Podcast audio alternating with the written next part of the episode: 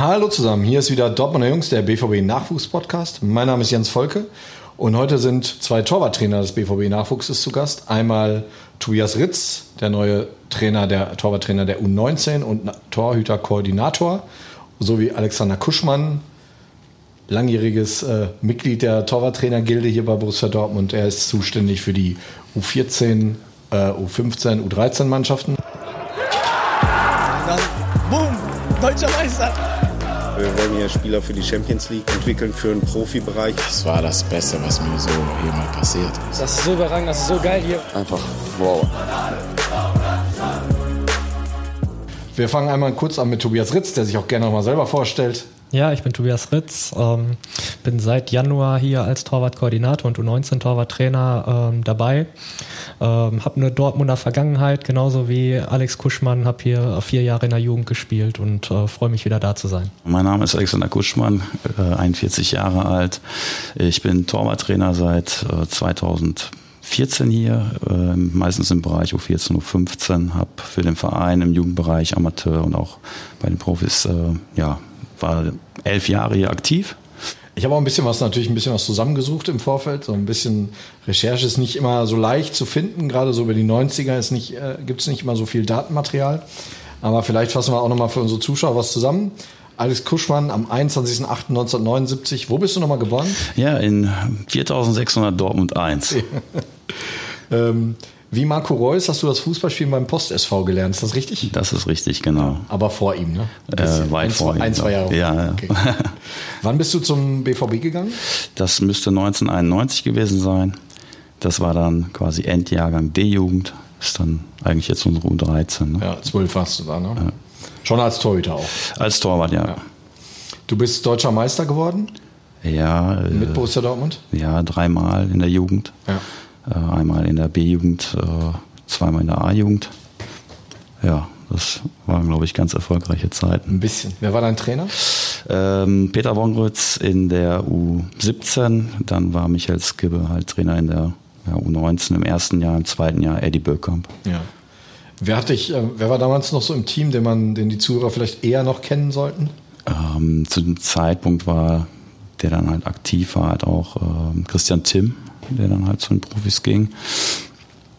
Ja, soweit eigentlich dann eher mehr so in der U23, wo dann David Donko dann hochgekommen ist oder wir hatten Flo Kringe halt dabei oder ja, Florian Torwart. Halt, da gab es halt einige, die dann auch den Werdegang weitergegangen sind, halt nicht unbedingt bei Dortmund als Profi, aber dann woanders auch. Florian Kringer, Florian Torwart ist ein gutes Stichwort, Tobias. Du hast mit beiden nämlich zusammengespielt. Genau, das war, war, meine Verteidigung. Ja. in der U19, als du dann äh, deutscher Meister wurdest?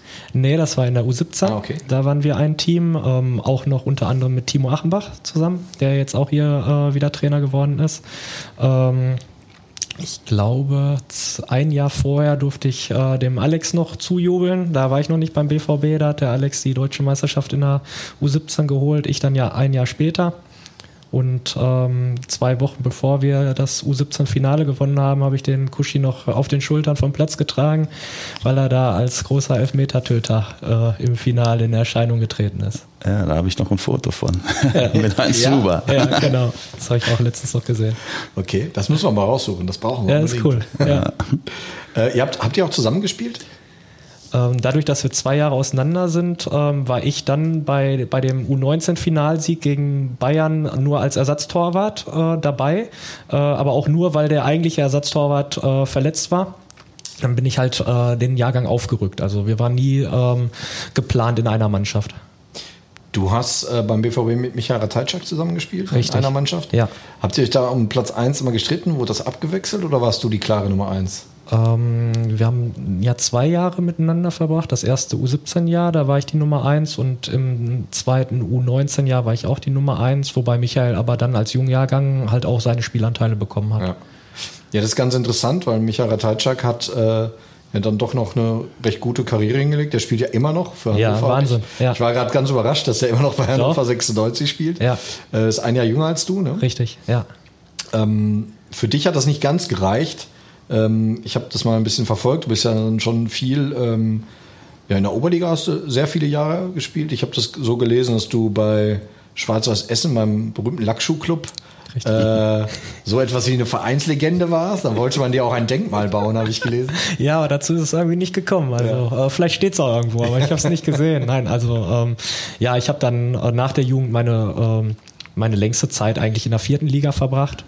Ähm, bin damit im Nachhinein aber auch ganz zufrieden, wie es gelaufen ist. Ähm, hat halt nicht zum Profi gereicht. Äh, ich denke, das hatte dann körperliche Gründe irgendwo, die man nicht äh, trainieren konnte, sondern das hatte halt wirklich dann mit der Körpergröße zu tun. Das ist beim Torwart nicht, nicht ganz unentscheidend und ähm, ja, aber soweit wie es gelaufen ist, war das alles okay. Ist für dich ja fast ein bisschen ähnlich, Kushi, ne? Du hast, ähm, auch du warst, du warst ja sogar dreimal deutscher Meister und ähm, hast es dann am Ende ähm, zu 127 Spielen in der damals vierten Liga, ne, war das, wenn ich es richtig sehe. Zwischendurch war die dann wieder fünfte Liga. Das ist ja immer durch diese Unstrukturierung ja. nicht so einfach. Du hast ja sehr viel beim FC Gütersloh gespielt. Genau, sechs Jahre. Ja, ja gab es ja noch die NRW-Liga. Ja. Beim BVB 2 hast du 44 Spiele gemacht, habe ich gelesen. Darf ich die Gegentore verraten, wie viele das waren? In 42 Spielen, in 44 Spielen, rate mal. Fünf? äh, ich fange mit dem Negativen an. Es waren 52 Gegentreffer. Ah, okay. Ist das eine gute Quote oder eine schlechte? Das ist definitiv keine gute Quote. Ja, aber jetzt kommen, wie viele Spiele ohne Gegentor hast du denn dabei gehabt? Bei 44? Das weiß ich nicht. 13. 13. Ja. Das ist ganz interessant, ne? Da musst du ein paar Mal doch ein paar mehr Tore bekommen haben. ja, wir hatten äh, zu Regionalliga-Zeiten ähm, nicht unbedingt als äh, U23 oder Reservemannschaft damals Amateure ja. genannt, ähm, hatten wir jetzt keinen leichten Stand. Also da waren halt andere Vereine, die waren dann definitiv äh, besser bestückt mit Spielern, weil wir uns da auch in der Ausbildung befunden haben. Die meisten, die bei uns in der Truppe waren, waren halt ja, neu im Seniorenbereich. Ja, das, da sich erstmal zurechtzufinden, war halt ziemlich schwierig. Ja. Also es gab halt nicht unbedingt immer erfolgreiche Spiele. Ja. Du bist dann 2002 zum VfL Osnabrück gegangen. Wie, genau. kam, wie kam das zustande?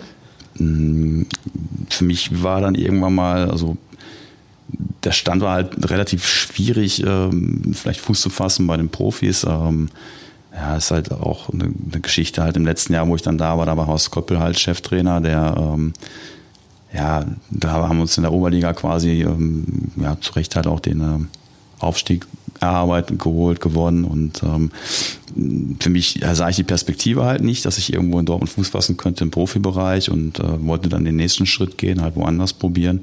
Ähm, hätte aber auch in Dortmund bleiben können. Hätte damals meine Ausbildung machen können, sprich äh, noch zwei Jahre da verlängert. Und ja, das ist halt äh, das ist immer ein schmaler Grad. Das ist jetzt der richtige Weg. In, in Osnabrück war Uwe Rund damals halt äh, relativ alt. Der war dann auch mehr oder weniger so Richtung Karriereende. Das, da habe ich halt auch so ein bisschen meine Chancen gewittert. Habe dann halt auch äh, am Ende zum Aufstieg in die zweite Liga gespielt. Ähm, habe mich dann aber im Folgejahr dann wieder drauf oder in der Vorbereitung verletzt. Und ja, da waren natürlich auch Kandidaten wie Sven Scheuer, der damals dann gekommen ist, oder Timo Ochs halt. Und da war der Kader halt dementsprechend gut besetzt. Und sich daran zu kämpfen, war ziemlich schwer als, als Torwart. Was hast du dann gemacht? Nach zwei Jahren Osnabrück ging es ja dann zum zum FC Gütersloh, beziehungsweise warst, warst du zwischendurch vereinslos? Ja, ich war halt im Probetraining bei Arminia Bielefeld. Das sollte eine Rotationsgeschichte werden. Damals war noch äh, Dennis Eilhoff äh, talentierter Torwart, sprich Nummer eins war Michael, äh, Matthias Heinz, sorry.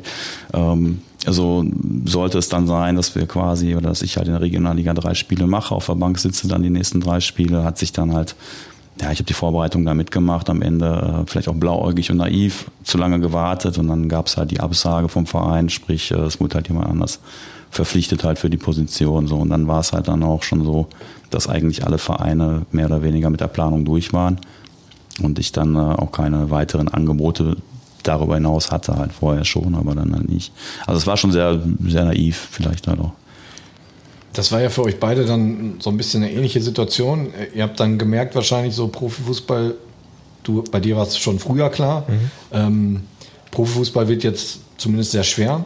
Äh, was habt ihr dann beide gemacht? Tobias, du hast äh, eine Lehre gemacht, richtig? Ja, also bei mir war es wirklich dann relativ früh klar, als ich ähm, die U19 bei Borussia verlassen habe, äh, war ich zwar noch mal ein Jahr ausgeliehen ähm, in die damalige fünfte Liga, das war die Verbandsliga zu der Zeit, ähm, aber es war eigentlich klar, dass ich dann nicht mehr zurückkomme und auch nicht mehr den Sprung in den Profibereich schaffe. Habe dann mein ähm, Abi gemacht, ähm, habe weiter in der vierten Liga gespielt im nächsten Jahr und dann ging es mit Zivildienst weiter, also so dieser klassische ähm, Weg und äh, dann nach dem Zivildienst habe ich meine ähm, Lehre zum Bankkaufmann begonnen. Was hast du gemacht, Kuschi? Ähm, ja, ich habe ähm, meine Ausbildung quasi recht, also recht spät angefangen ähm, und abgeschlossen mit fast 31 bei einem Recyclingunternehmen als Industriekaufmann. Das lief dann so ein bisschen äh, auch äh, über den Verein. Ähm, ja. Bei welchem Verein warst du damals? Damals war ich beim FC Gütersloh, damals noch FC Gütersloh 2000. Ja, für die hast du ja, da hast du ja relativ lange Zeit verbracht, ne?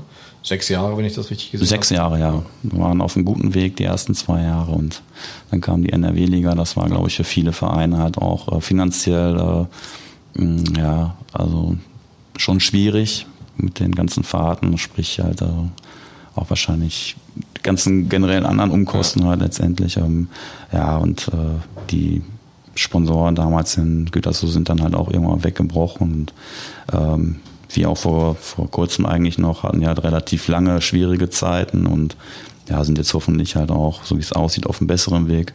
Äh, da steckt halt viel Potenzial drin im Verein. Ja. Wie hat äh, fangen wir mit dir nochmal an, weil wir gerade noch mit, über dich reden. Wie hat es dich dann zum BVB zurück äh, verschlagen? Ich habe ähm, irgendwann mal kam der Anruf von Matze Kleinsteiber, der ja hier dann auch, glaube ich, zu dem Zeitpunkt auch U23-Torwarttrainer mhm. war. Ähm, ja, die waren halt auf der Suche äh, für den U14, U15-Bereich, weil da nichts war. Ähm, äh, ich glaube, da standen halt auch mehrere Leute zur Debatte. Dann, dann habe ich natürlich äh, sofort gesagt, ja klar, also würde mich halt interessieren, dann in dem Bereich da irgendwas zu bewegen, weil ich sag mal so, Tobi und ich kennen das auch alles aus der Vergangenheit etwas anders. Äh, da gab es das halt äh, nicht und ähm, ja, ist eine tolle Sache halt mit Talentierten und dann halt auch meistens äh, wirklich disziplinierten und, und willigen Jungs dann da irgendwie zu arbeiten. Und das hat sich eigentlich dann 2014 so recht relativ kurzfristig dann entwickelt. Dann war ich hier beim Training und das musste wohl dann auch äh, ja, gepasst haben, auch zwischenmenschlich. Seitdem arbeitest du hauptberuflich für, für den BVB, ne? Äh, nein. Das fing halt als Minijob an. Ja. Ähm, ging dann halt äh, ja, das erste Jahr so weit, ähm, ja, auf, auf der Basis. Äh, dann gab es ja noch, äh, ja, anschließend gab es ja dann die, die, Kooperation mit dem malaysischen Verein Johor Southern Tigers, ähm, wo die dann halt äh, für auch mehr oder weniger einen Jugendbereich aufgebaut haben. Das fing dann an von der U12. Ähm, da war ich ja auch mit dem Matthias Schwesig, der ja bei uns in der Scouting-Abteilung ist. Ähm, und Marc Oliver Stricker, der als äh, Head of ja, Development dort äh, gearbeitet hatte und ich hatte dann mehr oder weniger die U15. Ähm, ja, da war ich dann quasi anderthalb Jahre mal weg und kam dann 2017, Januar 2017 wieder zum Verein. Ja. Das ist bestimmt auch eine geile Erfahrung, ne, in Malaysia. Ja, es ist äh, definitiv was anderes. Äh, wir haben halt natürlich, äh, wenn wir hier auf das Trainingsgelände kommen und äh, sehen, was wir für Möglichkeiten haben. Äh, die gibt es dort ähm, vielleicht bei dem Verein selber schon, aber halt auch äh, immer noch nicht so, wie, wie, wir, wie wir es kennen halt. Und wenn man dann halt mal äh, in die Dörfer fährt, dann, ja, dann sieht man erstmal, äh, wie einfach äh, Dinge sein können, aber wie glücklich halt auch manche dann, damit sind, dass sie da halt Fußball spielen können, wenn der Rasen 20 Zentimeter hoch ist, ist wellig und äh, oder es gibt ja auch oft Starkregen Regen dort. Da ist egal, welche Wetterbedingungen dann da herrschen, da wird halt gekickt. Ja, das ist, also es war auf jeden Fall eine super Erfahrung, halt auch menschlich, kulturell. Wie kam es für dich, Tobias, zurück zum BVB? Ja, ich bin ja jetzt auch schon seit einigen Jahren als Torwarttrainer ähm, tätig. Ähm, zuletzt, mal kurz erklären, du warst bei Rot-Weiß Essen. Genau. Relativ lange jetzt im Nachwuchsbereich. Ne? Genau, ich war jetzt äh, viereinhalb Jahre bei Rot-Weiß Essen, ähm, auch als Torwartkoordinator und Torwarttrainer ähm, unterwegs. Und ähm, dann hat sich das so ergeben, dass hier äh, eine Stelle frei wurde. Da hat sich die sportliche Leitung bei mir gemeldet, äh, unverbindlich, äh, ob wir uns mal treffen können. Und ähm, ja, dann haben wir uns ausgetauscht ob das was für mich ist. Für euch beide ja jetzt eigentlich so, wenn ihr mal an eure Jugendzeit zurückdenkt, da habt ihr alle davon geträumt, vom Fußball mal leben zu können. Also als mhm. Fußballprofi. Ihr seid jetzt sehr spät berufen, dass ihr davon leben könnt als Trainer. Hättet ihr das damals, habt ihr damals irgendwann mal so, über sowas nachgedacht? Also ich äh, kann nur für mich reden, ähm, aber Kushi hat es ja gerade schon angedeutet. Also bei uns gab es damals diese Funktion ähm, des Torwarttrainers eigentlich kaum. Ähm, ich weiß klar, bei den Profis äh, hat es Teddy de Beer gemacht oder äh, Toni Schumacher, aber ähm, vielleicht liegt es jetzt auch schon an meinem fortgeschrittenen Alter, aber ich kann mich nicht mehr an einen festen Torwarttrainer bei uns in der Jugend erinnern. Und ähm, deswegen habe ich natürlich mich früher noch nicht damit beschäftigt. Ähm, dass ich das halt wichtig finde, Torhüter auszubilden und ähm, mich in, in diesem ähm, Segment sehe. Das hat sich dann halt äh, so nach und nach halt erst entwickelt, aber ähm, wie gesagt, ich mache es ja jetzt schon ein paar Jahre und äh, habe mich natürlich dann sehr darüber gefreut, ähm, als das Angebot kam, das hier zu machen. Und ähm, auch da nochmal, was Kushi gerade sagt, die Bedingungen, die hier herrschen, äh, die sind natürlich sensationell und das kann man mit unserer Zeit absolut nicht mehr vergleichen. Und deswegen äh, glaube ich, geht uns beiden das so, dass wir da schon mit einer gehörigen Portion Demut hier jeden Tag zur Arbeit fahren, weil wir halt wissen, wie es ist, äh, wenn man halt auf Asche trainiert äh, zu der jetzigen Jahreszeit und ähm, halt nochmal ganz andere Bedingungen hat. Äh, von daher ist das hier ganz toll und äh, das versuchen wir natürlich auch den Jungs zu vermitteln, das nicht als unbedingt selbstverständlich zu nehmen, auch wenn das natürlich schwer ist, wenn man das halt äh, jeden Tag oder gar nicht anders kennt. Ähm, aber ich glaube, wir haben da schon eine, schon eine andere Einstellung zu der ganzen Sache. Ihr habt wahrscheinlich auf dem Mendesportplatz trainiert, ne? Im Höschpark. Höschpark, ja, Menderplatz, ja. ja. Da hatten wir einen Podcast mit Eddie, der hat mal so einiges erzählt äh, von damals. Ja. Wie das dann da, die, die Kabinen im Höschpark kenne ich, die sind schon. Ja, die Dusche war sensationell, ja. Also, also war ich, äh, das war eine ganz tolle Zeit. Ne? Also äh, das soll jetzt nicht irgendwie missverstanden werden. Das hat ja. total Spaß gemacht. Äh, wir kannten es natürlich auch nicht anders. Ne? Ich kam jetzt äh, von einem kleinen Verein, ich kam von, von Wattenscheid damals und ähm, dann der Schritt nach Dortmund, das war dann damals auch ein großer und im Sommer auf Rasen zu trainieren war toll äh, und dann äh, ging es halt im Winter auf Asche. Das war ganz normal. Ja. Das war in Wattenscheid ja wahrscheinlich nur Asche, ne? Das oder? war nur Asche, ja, genau. Okay. Ja. ja. krass. Ja, das heute hat jeder Verein einen Kunstrasenplatz, fast jeder. Ne? Das, ähm, Asche ist fast unbekannt inzwischen. Ich glaube, es gibt noch drei, vier Aschenplätze in Dortmund. Wenn ich, äh, ich glaube, Sportfreunde Hafenwiese hier am Hafen. Einer legendären Aschenplätze in Dortmund, sonst fällt mir sogar spontan gerade keiner mehr ein. Nee, Selbst der Mendesportplatz ist, da ist nicht mehr da. Genau. Im Höschpark ist Kunstrasen. Mhm. Und der eine ist immer noch Naturrasen, dieses kleine Stadion da. Ja. Habt ihr in dem Stadion gespielt damals? Oder war das noch im Radsportstadion, was daneben war? Ich glaube, es fanden ja auch Jugendspiele auch im Höschpark statt, ne? Ja, fanden auch statt. Ähm, das war aber dann immer unterschiedlich. Also ja. meistens mit der U17, also Endjahrgang B-Jugend, war das dann halt auf dem Hauptplatz und äh, die Radrennbahn haben wir meistens mit der U16 da gespielt. Also mhm. Wisst ihr, was da heute ist? Wo das Radrennen, wo die Radrennbahn ja, ist? Ja, ist ein äh, Baseballplatz. Ja. Ja, finde ich auch ganz interessant auf jeden Fall. Bin da gerade noch dran vorbeigefahren. Ja. Erstligist, Dortmund, ja. die Dortmund Wanderers, erste Liga. Ja. Okay. Hätte man sich ja damals auch nicht so vorstellen können, das stimmt. Ähm, ja, wir haben da ja gerade ein bisschen, jetzt, wir haben das jetzt nur so angeschnitten, aber ähm, ihr seid aus der Jugend gekommen vom BVB. Klar, es gab jetzt nicht so ein Torwarttraining, wie, wie, wie man das heute kennt, oder es gab keinen speziellen Trainer dafür. Ähm, trotzdem, wie war das denn für euch plötzlich so nach dieser U19-Zeit oder bei dir, Kuschi, ein bisschen später, U23, dann fest, feststellen zu müssen, so hoppla, viel weiter geht es jetzt gar nicht. Du hast jetzt gerade Bundesliga U19 gespielt, hast vielleicht sogar in Endspielen gegen Bayern München gespielt und äh, ein paar Monate, bei Kuschi vielleicht ein paar Jahre später, spielst du irgendwo in der fünften Liga auf einem etwas besseren äh, Dorfplatz. War das ein schwerer Schlag irgendwann mal oder ist es ist das so langsam gegangen, dass man sich daran gewöhnt hat? Ich glaube, das ist, ähm, ja, man muss irgendwann mal selbst ehrlich zu sich sein und, und also, es gibt ja nicht nur den Fußball, es gibt auch andere Alternativen und ähm, andere schöne Dinge im, im Leben, die man erleben kann. Ähm, ich glaube, dass man das schon selber ganz gut einschätzen kann, wenn man so ein bisschen den Weg geht und ähm, ja, ich glaube, mit Ende 20 in der Oberliga dann äh, da irgendwo nochmal Fuß zu fassen im, im Profibereich ist äh, utopisch oder sehr, sehr schwierig oder die Chancen sind sehr, sehr gering. Ähm, ich habe das aber jetzt nicht ähm, als schlimm empfunden. Also das, ich habe es halt, ich bin ja trotzdem gerne zu den Spielen gegangen und äh, in Gütersloh gab es zu den Anfangszeiten ja halt auch noch eine richtig gute Fankultur, wo, wo dann Spiele wie gegen Lippstadt oder Fair, das war halt richtig äh, gut besucht und da äh, weiß ich nicht, also mir hat es einfach Spaß gemacht, also ja. trotzdem weiterzumachen. Also back to the roots.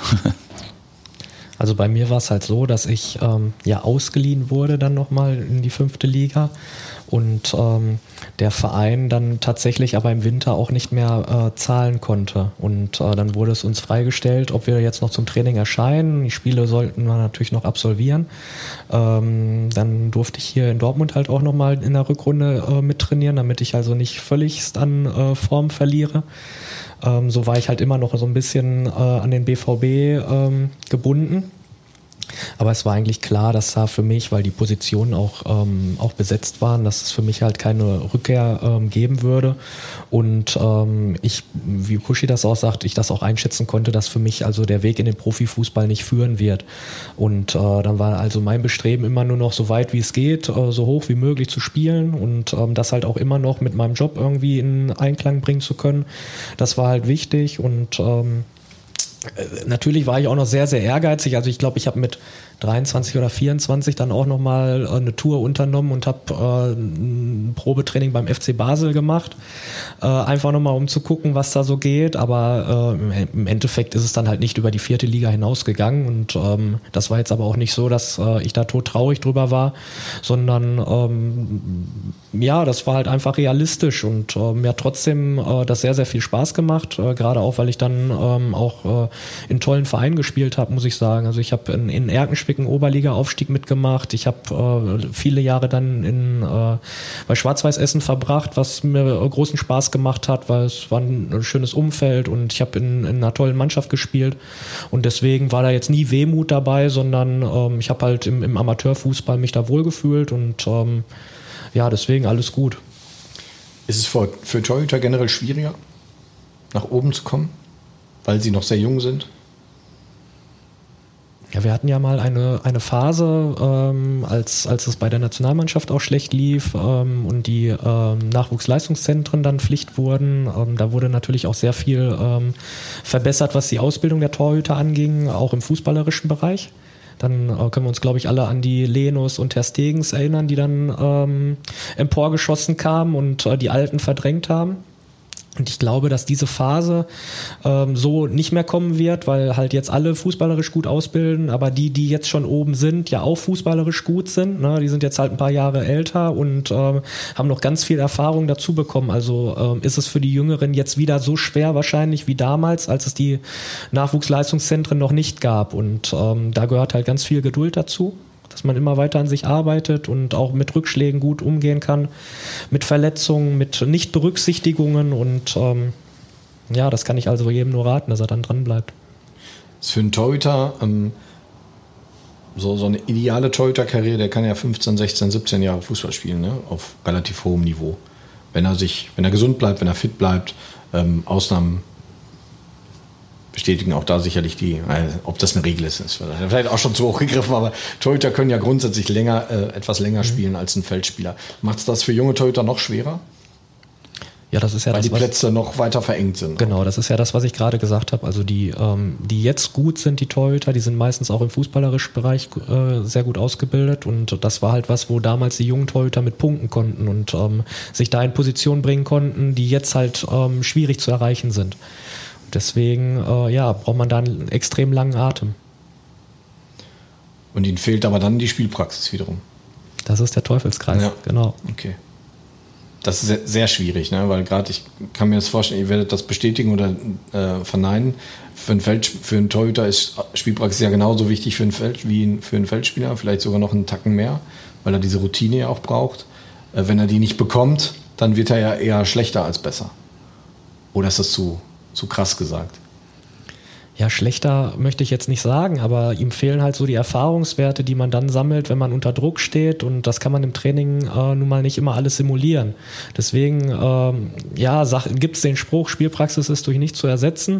Äh, da muss man jetzt nicht hundertprozentig zustehen, aber natürlich ist es nicht verkehrt, wenn man viel äh, Erfahrung sammeln kann und ähm, wenn man das aber nicht hat, dann muss man es übers Training versuchen, äh, irgendwie zu kompensieren und sich da äh, reinhängen und halt einfach auf die Chance warten. Und wenn man dann die Chance hat, muss man abliefern. So einfach ist das. So einfach. ist denn Ihr habt, du hast es vorhin selber mal angesprochen, die, die körperlichen Defizite hast du es, glaube ich, genannt. Ähm, Größe ist immer noch mitentscheidend für einen Torwart? Ja, es ist, äh ist es oder frage ich es anders, ist es entscheidend oder sehen viele Trainer es als entscheidend an?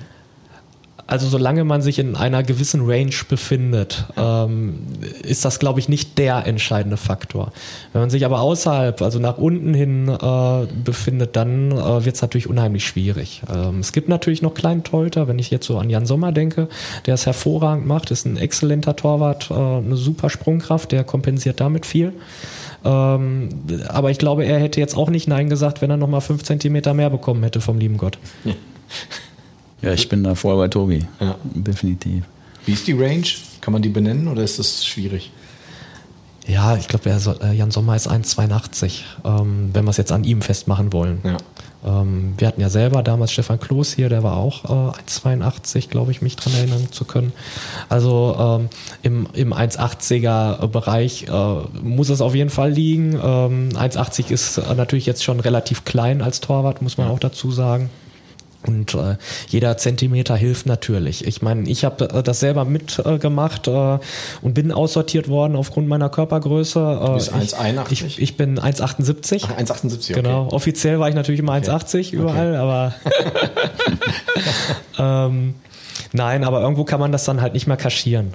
Und ähm, ich weiß, wie weh das tut, weil das etwas ist, an dem man nicht arbeiten kann. Das ist äh, von Gott gegeben und äh, wird sich nicht mehr ändern. Ähm, bei Jugendtorhütern ist das natürlich nochmal was anderes. Die können natürlich noch wachsen, aber wenn man dann irgendwann äh, ausgewachsen ist und man äh, hat ein gewisses Level erreicht, dann ist das so. Und ähm, ja, so ist dann leider äh, tatsächlich die Wahrnehmung bei vielen Trainern, dass dann halt der größere Torwart auch der bessere ist was zeichnet einen guten Nachwuchstorhüter aus? Jetzt unabhängig vom Alter, soweit man das unabhängig vom Alter sehen kann. Kushi? Ähm, das fängt damit an, meiner Meinung nach, das kann man ja halt auch nicht hm, festlegen. Also was am Ende dabei rauskommt, das, das wissen wir halt nicht. Ähm, ich glaube, er muss halt klar für sich im Kopf sein. Er muss halt einfach Spaß an der ganzen Geschichte haben. Er muss gerne zum Training kommen. Er muss halt aber auch zuhören und verstehen wollen, also wissbegierig sein und ähm, ja, ich glaube halt auch als Torwart musst du dann auch relativ schnell angstfrei werden halt. Ne? Es gibt schon Situationen, die gerade auf der Position wehtun können. Ähm, ja, das ist äh, so, so, ein paar Punkte, die ich, die ich persönlich halt wichtig finde.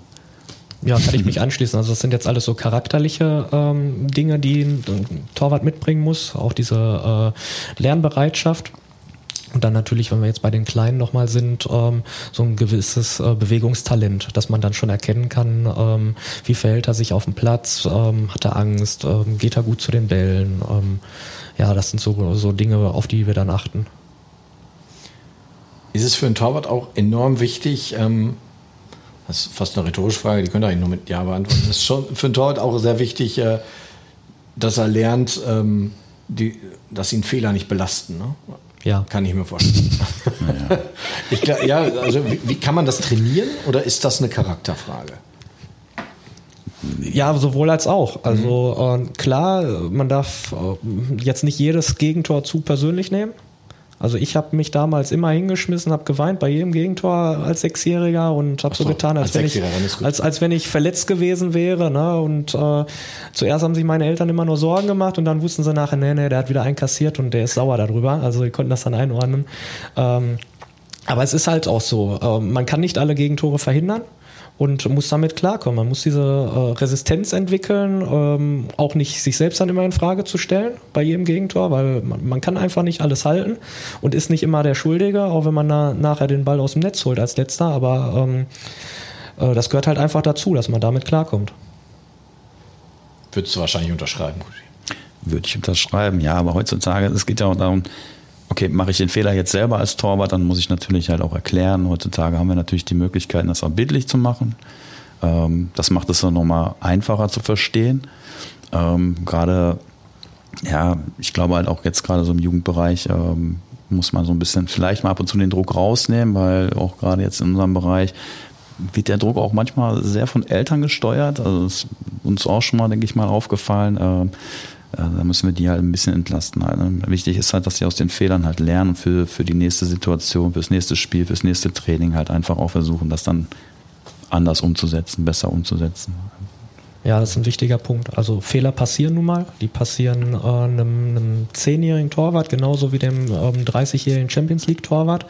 Und äh, da ist die Frage, wie gehen die Jungs damit um und wie gehen wir auch äh, von außen damit um. Ähm, Im Endeffekt helfen uns diese Fehler den, den Jungen besser zu machen, weil äh, wir können ihm das zeigen. Wir haben die Möglichkeit, jedes Training ähm, uns auf Video anzugucken, jede Szene nochmal nachzubesprechen und ähm, dann geht es halt darum, möglichst wenig Fehler zu machen. Aber trotzdem helfen uns natürlich diese Fehler immer wieder, um auch den Jungs äh, wieder Dinge aufzuzeigen und äh, sie dahin zu bringen, wo wir sie hinhaben wollen. Du hast es gerade kurz vielleicht für den Zuschauer mal zu erklären, bildlich darzustellen, heißt, ihr guckt euch hinter ein Video an. Genau. Ähm, wir haben ja unser Kamerasystem jetzt hier am Platz, je nachdem äh, auch Auswärtsspiele ähm, wird dann halt auch mal durch den Videoanalysten halt begleitet oder wir haben eine GoPro halt hinterm Tor, ist dann auch wieder altersabhängig. Ähm, ja, da werden halt die Spiele aufgezeichnet und äh, wir schneiden dann quasi die Szenen halt der Torhüter halt zusammen, äh, gucken uns das halt in verschiedenen Kategorien an und äh, schlüsseln einfach alles ein bisschen auf, was war gut, was war weniger gut wie müssen wir uns da verhalten. Äh, ich glaube halt auch gerade durch, durch andere Perspektiven kann man den Spieler auch ganz gut das Räumliche ver vermitteln halt auch und äh, das ist dann nochmal einfacher zu verstehen für die nächsten Aktionen. Ja, so dass man im Torwart also sein, sowohl seine Stärken gut vor Augen führen kann, aber auch nochmal an den Fehlern dann konkreter arbeiten kann. Genau. Als wenn man sagt so, Warum hältst du den nicht? So dieses klassische, ja. Ne? den musst du doch halten. Eltern mal reinschreien, den musst du doch halten. Kannst ja. du genau erklären, guck mal, hättest du da übergegriffen oder anders, genau. anders gestanden? Gut, dann kann ein Torwart natürlich besser damit umgehen ne, in ja. Zukunft. Wenn er, weil er weiß, er kann, er kann solche Fehler abstellen. Um ihm dann zu sagen, wie er den halten kann. Ja, genau. Ja. Okay. Das hat sich für, zu eurer Zeit dann schon massiv verändert. Gut, es gab keine Actioncams, die, die hätte man nicht aufhängen können hinter dem Tor oder aufstellt, aber äh, es gab ja auch niemanden. Wie, wie, wie, ist das, wenn ihr einen Fehler gemacht habt früher in der Jugend? Wie, wie ist damit umgegangen worden? Wurde da konkret drüber geredet oder? Wir müssen ja, keine halt, Trainernamen Das war halt alles. Nein, das würden wir hier natürlich auch nicht tun. Ähm, ist natürlich extrem subjektiv gewesen damals. Ja. Und äh, jeder hat dann wahrscheinlich in der Situation eine andere Wahrnehmung gehabt, ähm, äh, eine andere Perspektive. Das macht es dann natürlich noch mal viel schwieriger. Und ähm, ja, so eine richtige Aufarbeitung, die gab es dann halt nicht. Das äh, war kurz wahrscheinlich in der Halbzeitpause oder nach, nach Schlusspfiff gab es dann, glaube ich, einen auf den Deckel. Und wir haben dann gelobt, das nie wieder so zu machen. Äh, nein, Spaß, aber ähm, das war natürlich ungleich schwieriger als jetzt. Emotionale Beurteilung war ja.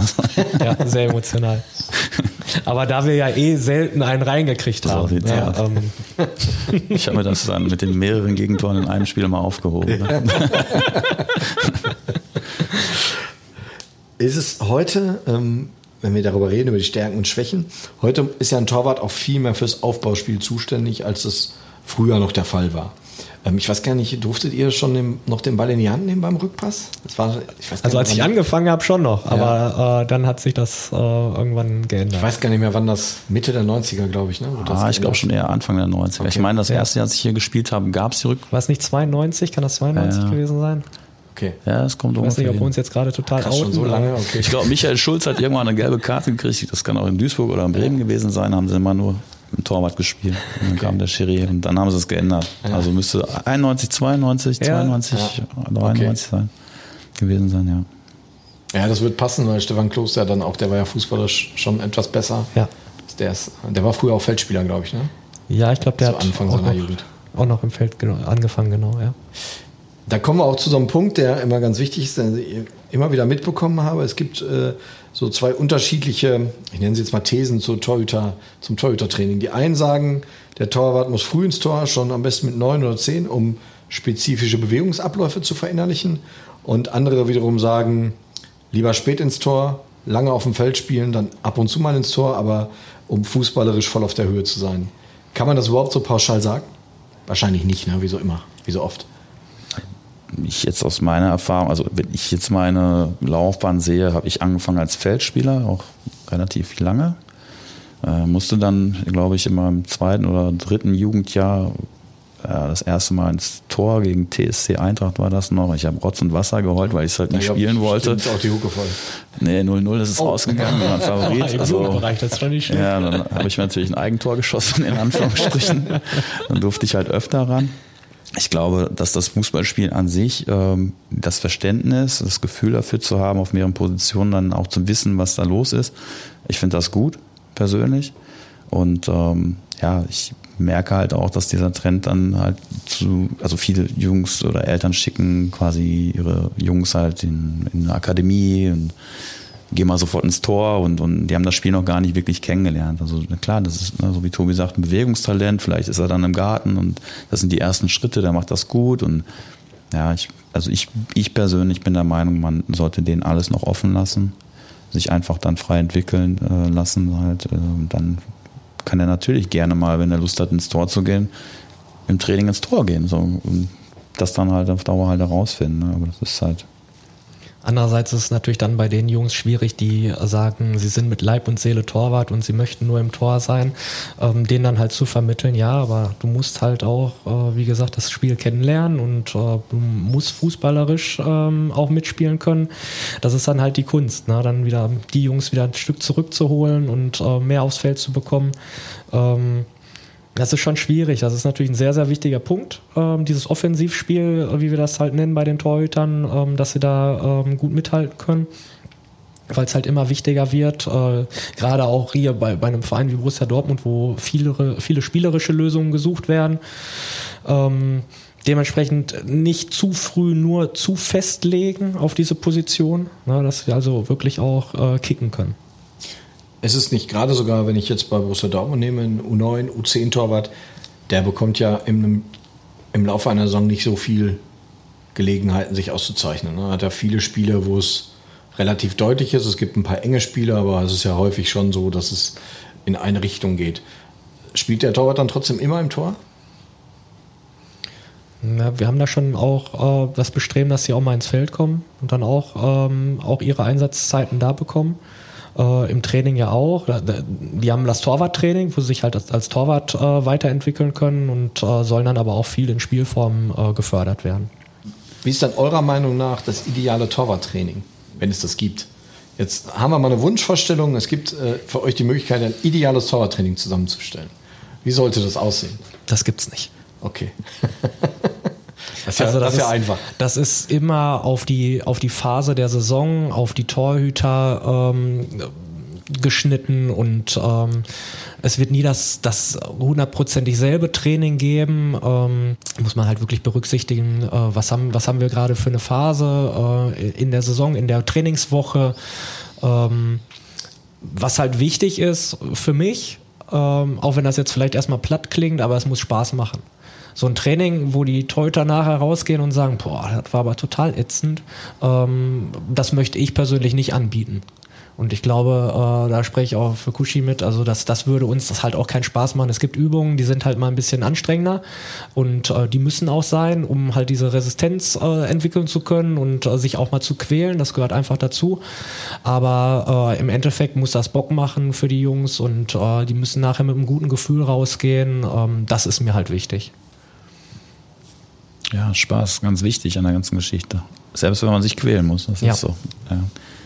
Also am besten merkt der Torwart gar nicht, dass er sich quält, ne? weil es ihm so einen Spaß macht. ja, da gibt es halt auch genügend Trainingsformen, die kann man da einbauen. Das ist, ist, ist halt so, ja. Wie, wie viel Zeit nimmt so ein Torwarttraining in Anspruch, wenn wir jetzt mal von einem 90-minütigen U19-Training zum Beispiel ausgehen? Ja, auch das ist jetzt ähm, schwierig pauschal zu sagen, aber ähm, das, können, das kann mal sein, dass es nur 15 Minuten sind, weil man die Jungs äh, kurz für eine Trainingsform vorbereiten muss. Das kann äh, bis zu 60 Minuten sein. Also ähm, natürlich äh, ist das schön für uns, wenn wir mehr Zeit haben, wenn wir wissen, was im Training passiert, aber das ist ähm, eigentlich allgemein so, dass wir immer eine super Trainingsplanung hier haben. Wir wissen, äh, was passiert, wenn wir auf den Platz gehen. Wir können die Torhüter darauf vorbereiten und ähm, halt auch tatsächlich minutiös sagen, wann die dann ins Mannschaftstraining einsteigen. Das macht uns die Arbeit als Torwarttrainer natürlich äh, viel, viel leichter. Ähm, ja, und deswegen ist das also äh, von bis. ja. Bei deinen Jungs auch. Du, Ist genauso halt. Anfang der Woche, je nachdem, äh, bis zum ja, Training zum Abschlusstraining. Also das ist halt immer unterschiedlich. Es gibt ja noch das Athletiktraining, äh, da muss man halt auch mal gucken, da liegt das manchmal in den Trainingszeiten und kriegt man es halt mal ein bisschen kürzer, Abschlusstraining meistens auch ein bisschen kürzer und dann, ja, das kommt immer drauf an. Also wie Tobi sagt, haben wir mal eine Viertelstunde oder eine Stunde, Stunde 15, dann reicht es aber auch. Du trainierst, du trainierst dann aber auch meistens die Torhüter beider Mannschaften, ne? die U14 und die U15 Trainer Torhüter zusammen? Genau, jetzt, ja. also im Regelfall trainieren die zusammen. Da muss man halt auch äh, ein bisschen die Pläne zusammenschustern der beiden. Äh, jetzt mal abgesehen von Corona gerade, ne? Wir ja. reden jetzt von einer normalen. Ja, ja, genau, ja, ja. Das ist halt, dann muss man halt nur gucken, ähm, wie die Mannschaftstrainer halt ihr Training planen und versuchen da irgendwo einen vernünftigen und, und guten Weg für die Jungs halt zu finden. Gibt es dann so extra Einheiten in der Woche nochmal oder im unteren Bereich? Ähm, wir haben das so, ähm, ja, es gibt das wir haben es zuvor so gemacht, dass wir dann äh, im normalen Regelbetrieb äh, teilweise dann ab der U15 Individualtraining eingeführt haben, dann einmal die Woche, dann äh, war das mal eine Frage, ist es Athletiktraining oder halt dann Torwarttraining, dann kamen die Jungs nochmal zusätzlich oder es gibt halt auch für die Jungs, die im Haus sind, ähm, dann vielleicht morgens auch mal eine Einheit mit der Kooperationsschule halt, je nachdem. Also. Wir haben ja jetzt schon ein paar Mal drüber gesprochen, das Torwarttraining hat heute einen viel höheren Stellenwert, als es zu eurer äh, Jugendzeit hatte. Ähm, das ist ja sicherlich aus verschiedenen Gründen passiert. Äh, es gibt heute auch die Möglichkeit, einen Torwarttrainerschein zu machen. Den gab es früher ja auch nicht. Ähm, habt ihr das gemacht? Müsst ja. ihr wahrscheinlich auch, ne? Ja, genau. Das ist, das ist eine Voraussetzung, um in dem Bereich arbeiten zu können. Ja. Ähm, ich habe ähm, ganz klein angefangen, da war ich selber noch aktiv mit dem ähm, Torwarttrainer-Basiskurs. Da hatte mich ein, mein damaliger Torwarttrainer zu überredet, da mitzukommen. Ähm, Im Nachhinein bin ich ihm total dankbar dafür, weil das so mein erster Einstieg war ins, ins Torwarttraining. Und ähm, dann hat sich das weiterentwickelt mit einem normalen Trainerschein und äh, der Torwart, dem Torwarttrainer Leistungskurs. Und ähm, aktuell ähm, besuche ich vom DFB den Torwarttrainer, ähm, die Torwarttrainer B-Lizenz, ähm, wo ich jetzt kurz vor der Prüfung stehe. Da drückt man die Daumen. Das Danke. Schon. Das wird, das wird schon. ja, da wollte ich auch noch hin. Das wird auch. also das Know-how ist da schon enorm gestiegen. Ne? Wenn man früher nur, nur, ich sag mal, in Anführungsstrichen, wenn man nicht das Glück hatte, dass ein ehemaliger Torwart-Cheftrainer war, hast du immer nur Feldspieler gehabt, die mal ab und zu wahrscheinlich, ich sag's jetzt mal sehr lapidar, wie es bei Kreisligisten neu ist, wird da noch mal ein bisschen aufs Tor geschossen für den Torwart. Vielleicht gibt es noch ein paar besondere Übungen, aber das das war's dann. Nein, das hat sich extrem entwickelt und ähm, das ist auch gut so, weil ähm, so kann man dann auch wieder mit anderen Tor Torwarttrainern in den Austausch gehen und ähm, kann sich wieder weiterentwickeln. Es gibt verschiedene ähm, Trainerlizenzen halt, wie gesagt, und ähm, der DFB bietet auch einmal im, im Jahr ähm, ein Meeting an, wo dann halt aus den ganzen Nachwuchsleistungszentren ähm, die Torwartkoordinatoren oder die, die Torwarttrainer dann ähm, zusammenkommen, um sich auszutauschen. Also das ist wirklich top, das macht Spaß und äh, man sieht, da ist halt was auf dem Weg und äh, es verbessert sich halt stetig. Was würdet ihr, so aus eurer Erfahrung, auch wenn ihr natürlich äh, jetzt nicht, nicht in diesem in diesem Bereich tätig wart als Trainer. Aber wenn man sich heute hier einfach, wir bleiben mal in Dortmund, äh, die, die vielen Kreisligisten, die natürlich schon in der FG, F-Jugend mit Torhütern anfangen, ähm, was kann man, kann man denen was raten, was sie, worauf sie achten sollen im Torhütertraining? Ist schwierig aus eurer Position natürlich, ne, weil ihr hier, hier sind Idealbedingungen, dort sind meist Elterntrainer. Ähm, Gibt es da trotzdem eine Empfehlung, die man abgeben kann? Ja, wenn wir an unsere Vergangenheit denken, wo wir links, rechts, links, rechts, zehnmal hin und her. Nein, ich glaube, ähm, ganz wichtig sind die, die Basics, indem man halt dann natürlich auf Techniken eingeht. Gar nicht, gar nicht jetzt äh, mit viel Kraft und Energieaufwand vielleicht. Ähm, ja, ich glaube, da kann man sich schon ganz gut und einfach belesen und halt auch mal vielleicht das eine oder andere Video halt mal schauen ich glaube, das sind, das sind so, so Basics halt. Also das, das finde ich halt ganz wichtig am Anfang halt, aber. Also ich kann persönlich tatsächlich äh, wirklich den Besuch der, äh, des Torwarttrainer Basiskurses ähm, empfehlen ähm, weil da wirklich dann auch schon eigentlich für jedermann ähm, Übungen aufgezeigt werden und auch Dinge, ähm, die man beachten sollte. Also das halte ich schon für wichtig. Klar ist mir auch bewusst, dass das dann ganz oft äh, Familienväter sind oder mal sogar äh, Familienmamas, ähm, die da einspringen und ähm, sich mit den Jungs äh, oder mit den Kindern allgemein beschäftigen, das, was ja super ist, weil das ist die Basis. Ähm, nur sowas, also äh, sich, sich einlesen und vielleicht mal so einen Kurs besuchen, das wäre natürlich top. Und wie begeistere ich Kinder für, für das Torwartspiel? Weil vielfach ist es ja so, äh, es geht der ins Tor, der nicht so viel laufen möchte. Ja, weiß ich gar nicht. Ich, glaube, das ist ein Mythos. Oh, ich erlebe es manchmal. Also ich kann als Jugendtrainer äh, hier bei dem Kreisligisten sagen, das gibt's schon noch. Okay. ja, wie begeister ich Kushi. Also ich habe es halt erlebt, dass, dass äh, die meisten halt von vornherein äh, einfach da Bock drauf hatten. Und ähm, die, die ich so trainiert habe, ich habe halt auch in, in Fußballschulen ähm, mitgearbeitet. Ähm, da habe ich eigentlich immer nur in leuchtende Gesichter äh, oder in strahlende Augen geguckt und äh, die Bock hatten, im Tor zu stehen. Da brauchte ich persönlich jetzt nicht so viel Überzeugungsarbeit leisten. Ja, wichtig ist, glaube ich, den Spaß am, am, Fußball generell erstmal zu haben und dann, dann entwickelt sich das halt einfach. Ich gehe jetzt nicht zum Fußball, ich will Torwart werden, so, sondern ich lerne das erstmal kennen. Ich glaube, das ganz Wichtige ist halt auch gerade für die Kids heutzutage, machen Mannschaftssport, es gibt ja so viel halt fürs Leben halt auch und ähm, das entwickelt sich dann alles und ja, das ja, ausprobieren. Da, ja, so und ich glaube halt auch, also wenn der eine mal ins Tor geht und, und, und macht es halt gut, dann kriegt man ja auch Lob von, von seinen Mannschaftskollegen oder vom Trainer und das entwickelt sich so ein bisschen so und oh, dann, dann auch Selbstbewusstsein und ja, das nächste Mal will ich nochmal ins Tor gehen halt. Ne? Und dann will der andere vielleicht auch nochmal und am Ende kristallisiert sich das irgendwann mal heraus. Fußball besteht halt nicht nur aus Torwartspiel. Okay. Und wie halte ich äh, ein Kind bei Laune, das jede Woche die Hütte voll bekommt? Stellst aber harte Fragen ja. ja. Ich meine, das ist ja eine ernst gemeinte Frage. Das ist ja häufig, äh, es gibt ja durchaus Mannschaften, die landen mit viel Pech in einer starken Gruppe und kriegen von neun Spielen neunmal fast zweistellig oder über, also deutlich zweistellig. Wie halte ich solche, so ein Kind bei Laune, das da im Tor stehen muss? Und stehen wollte vielleicht Wenn es immer noch ins Tor gehen will, dann, äh, dann, wäre es, dann ist es ein Torwart. Dann ist es ein Torwart. Also sind Torhüter am Ende doch ein bisschen die Verrückten, wie die Linksaußen. Ja, ja ich glaube, das gehört einfach dazu. Ja. Also. Ja. Wir, wir, schmeißen uns da ja auch teilweise Kopf voran äh, dem Ball entgegen und der Stürmer hält nur den Fuß hin.